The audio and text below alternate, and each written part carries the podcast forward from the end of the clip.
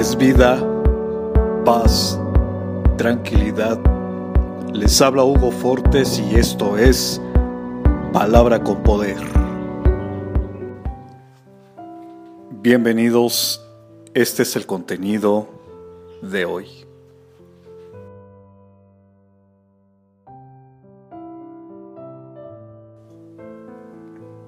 Quizás las situaciones que vives hoy en día no son las mejores, pero recuerda que en todo momento Dios está pendiente de ti y todo lo que pasa es parte de su perfecto plan.